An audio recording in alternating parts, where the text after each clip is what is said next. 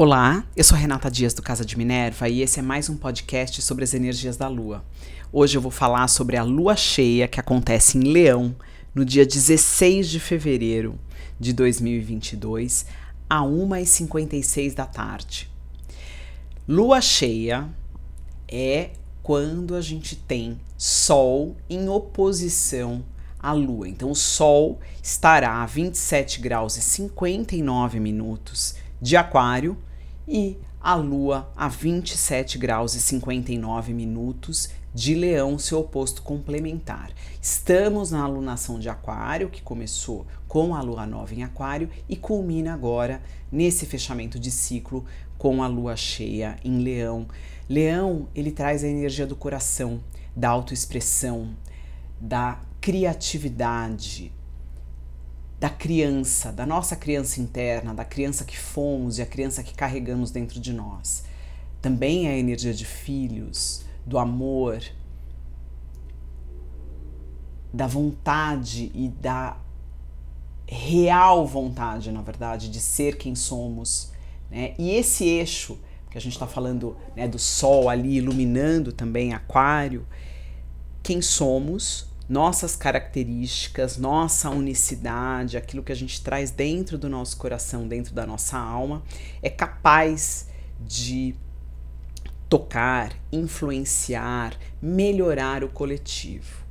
Então, esse trabalho de não ofuscar o outro, mas iluminar o outro para que ele veja o que ele tem de melhor, faz parte dessa energia ao mesmo tempo, olhar o coletivo e entender como nossas características mais únicas podem melhorar este né, ambiente externo, essas outras pessoas, os outros sistemas, enfim, também faz parte dessa energia.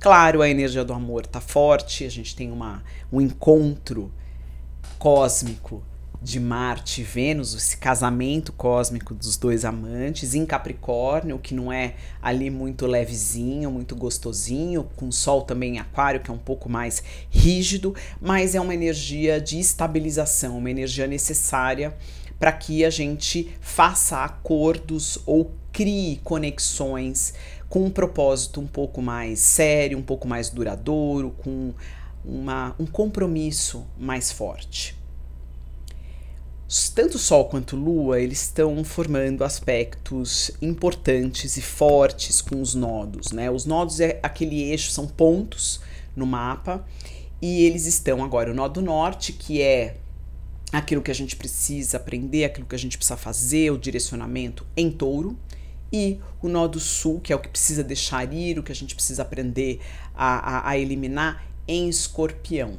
Então, essas energias, elas formam, né, o Sol e Lua, eixo Sol e Lua em Leão e uh, em, desculpa, em Aquário, Sol, Leão, Lua, com o nó do norte em Touro e nó do sul em Escorpião, está formando uma grande cruz fixa, porque ela está envolvendo signos fixos têm dificuldade de mudança, que têm dificuldade de deixar fluir mas o pedido maior é que haja fluidez. Porque quando a gente fala de qualquer aspecto envolvendo os nodos, é aquilo que a gente precisa fazer de novo e o que a gente precisa deixar ir de antigo. Então, olha que complicação, que céu mais potente, forte, mas ao mesmo tempo que nos desafia, porque é através de desafios que a gente avança, né? Olha que outro ponto interessante.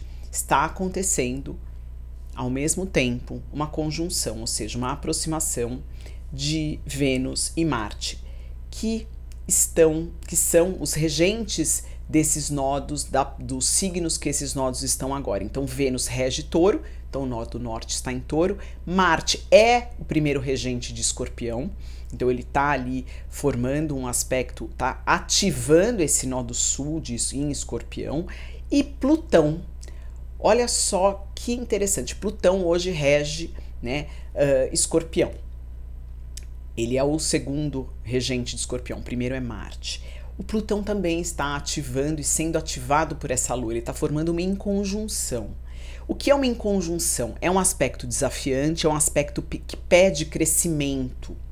A lua em leão, ou seja, o nosso passado, a nossa criança, aquilo que temos dentro do coração, aquela energia mais primordial, um pouco mais uh, ingênua de alguma forma, ela está uh, sendo desafiada por um Plutão em Capricórnio que está pedindo crescimento, amadurecimento, fazer o trabalho que tem que ser feito dentro dessa energia nossa leonina, que ela é muito aberta, ela é muito inocente. Como é que você amadurece essa energia usando esse Plutão ali em Capricórnio? Então ele está pedindo, está tendo uma queda de braço um pouco uh, mais complicada, um pouco complexa, envolvendo esses nodos também. O que, que a gente precisa deixar aí, o que a gente precisa aprender. A gente tem que uh, fluir, não podemos resistir às mudanças que serão pedidas nesse período. Então temos aí um céu uh, muito desafiante, mas também com uma potencialidade muito grande de avanço. Né? O que cabe a nós fazermos? Amadurecermos essa nossa criança que às vezes quer porque quer alguma coisa, mas que não quer aprender a amadurecer ou não quer pagar os preços da responsabilidade, da autorresponsabilidade da responsabilidade dos seus atos. Ao mesmo tempo, entendermos que a nossa unicidade ou as nossas características, elas existem para que a gente influencie o coletivo de forma responsável, de forma ativa. A gente não pode se eximir da nossa responsabilidade para com a, a sociedade e ao mesmo tempo a gente não pode ser vítima do que a sociedade nos impõe. E aí entra esse eixo dos nodos, né? O touro abra mão de todo o controle ou todo o conforto ou aquilo que você realmente acha que é importante que você não quer dividir com ninguém e ao mesmo tempo deixe ir aquilo que você sabe que não serve mais para gerir a sua vida daqui para frente, aquelas ideias antigas, aquelas concepções antigas ou as dores que fizeram com que você se tornasse rígido a ponto de guardar os seus tesouros para você e não se sentir confortável em dividi-los com os outros. É complexo, é forte, mas é muito bonito de se ver o movimento da nossa vida quando a gente consegue se ater né, ao nossa, aos nossos gifts, aos nossos dons que vieram no nosso coração, usá-los para um bem maior e ao mesmo tempo compartilhá-los com as outras pessoas sem ter medo de perder aquela centelha, sem ter medo de perder ou diminuir o nosso poder, nem aquilo que a gente tem, porque na verdade o que é nosso não diminui. Quando a gente compartilha, ele simplesmente aumenta, ele faz com que os outros comecem a compartilhar os seus dons. E isso vira um, um movimento que se retroalimenta para o bem, se retroalimenta para uma força maior, para um, uma autopreservação e ao mesmo tempo um compartilhamento de energia que só vai contribuir para o coletivo de forma benéfica. Então, abrir mão dos nossos medos e deixar fluir essa nossa energia, esses nossos talentos, que é para isso que serve, é para isso que estamos aqui a casa onde você tem leão, ela está sendo ativada. E os temas também, eles estão sendo ativados, assim como a casa de aquário. Já está finalizando, o Sol está finalizando a sua passagem por aquário, né? Depois de, de, de, alguns dias, dia 19, ele já entra em peixes, então começa a última fase é, da energia ainda do ano astrológico de 2021, para que a gente comece um ano de 2022 é, astrologicamente falando, quando o Sol entrar em Ares. Então é uma finalização aí dessa energia, uma preparação para um, uma outra energia uh, uh, de 2022. É um outro é, ano que, se, que vai se iniciar em março. Importante também entender que Mercúrio saiu então da retrogradação e agora acabou de entrar em Aquário. Então, a energia do coletivo, a compreensão ou a necessidade de compreender o outro, que é diferente, o que tem novas ideias ou que tem ideias diferentes das nossas, ela é pedida também, né? Tá na hora da gente abrir mão, às vezes, de uma concepção de ideias muito rígidas e fazer com que ela se expanda e que a gente consiga abarcar algumas novas ideias, mesclar com aquilo que a gente já traz dentro de nós e fazer daí, fazer disso algo novo, algo muito único, algo que seja útil para que a gente possa usar neste caminhar com estas energias potentes do céu de agora. Júpiter, que está em Peixes, ele forma um aspecto uh, muito bom fácil com Urano, mas depende um pouco da nossa ação, ele não é um aspecto que se realiza por si só. Então a gente precisa ter um movimento, fazer um esforço para que a gente avance, para que a gente mude o curso da história a partir dessas novas ideias, dessas novas concepções de vida, dessa mudança daquilo que estava muito rígido, daquilo que a gente tem medo de perder, que é essa energia de touro, para que a gente consiga aí juntar, né? Uh, um, um novo pensamento, uma nova sensibilidade diante daquilo que a gente não compreende muito bem, para que a gente avance. Então, difícil de entender isso. O céu não tá fácil. É, é interessante para quem entende ou conhece um pouco de astrologia que a grande maioria dos planetas, todos os planetas, eles estão fixos num eixo e a Lua está fazendo contraponto, uma oposição a todos eles. Então é como se a nossa emoção, o nosso sentimento, o nosso passado, aquilo que a gente traz de história, seja história kármica, seja história de vida, seja uma energia ligada a nosso histórico familiar, ela está se opondo a tudo que a vida está nos oferecendo agora. Então, que, como é que a gente trabalha isso? A gente ilumina esse nosso passado e essa carga energética que a gente traz e adequa ela para agir uh, impulsionando um avanço para o futuro, né? eliminando aí preconceitos, eliminando ideias preconcebidas, eliminando apegos, eliminando o nosso ego infantilizado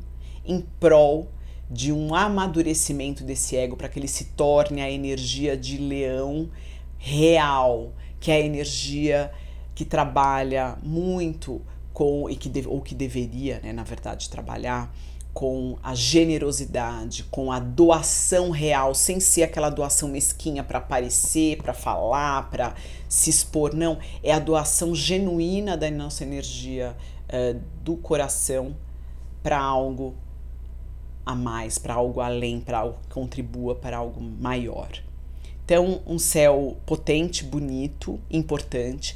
Estamos também falando de uma energia né, de Capricórnio que tem a ver com a sociedade, com a política, com a segurança, com a, a administração como um todo. Então, tem aí o Plutão trabalhando aí, o Marte, o Vênus Claro, algumas energias densas, então é importante a gente ficar ligado uh, na política mundial, atritos ou conflitos que podem uh, explodir nesses próximos dias, uh, conchavos, acordos escondidos que podem estar sendo feitos não às nossas vistas, mas que possivelmente serão revelados, principalmente com o céu desse ano, que vai promover alguns aspectos de revelação de coisas escondidas. Então, uh, é, é, é uma preparação para um ano de revelação, um ano de compreensão, um ano de busca uh, interna de uma guiança que cada vez mais tem que ser desligada, destituída de um de um caminho apenas. Né? Há muitos anos a gente costuma se balizar por aquilo que é dito em alguns locais, em alguns lugares, por algumas pessoas, e a gente determina a nossa vida toda por conta dessa ordem que é vinda de um lugar. A partir de agora, a ordem ela tem que vir de nós mesmos, das nossos princípios, da nossa autorresponsabilidade que precisa guiar os nossos passos, caminhos, o bom senso, a, a, a, responsabilidade para com o coletivo, a responsabilidade para conosco também,